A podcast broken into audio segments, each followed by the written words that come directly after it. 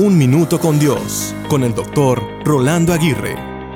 Un día estaba jugando un videojuego con mi hijo David.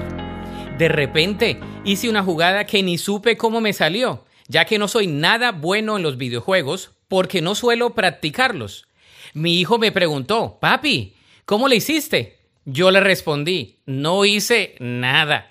A lo cual él me dijo, a veces hacer nada es algo. Esta es una gran verdad.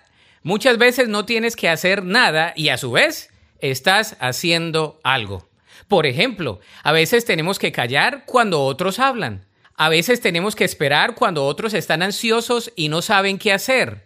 En otras ocasiones tenemos que dejar pasar el tiempo para cobrar una nueva perspectiva, sanar nuestro corazón, retomar las fuerzas necesarias y seguir adelante. La sabiduría de un niño de 12 años parece poder aplicarse en diferentes áreas de nuestra vida.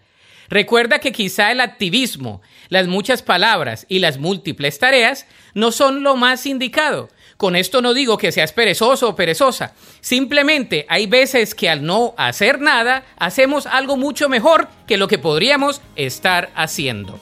La Biblia dice en el Salmo 62.1 Espero en silencio delante de Dios, porque de Él proviene mi victoria.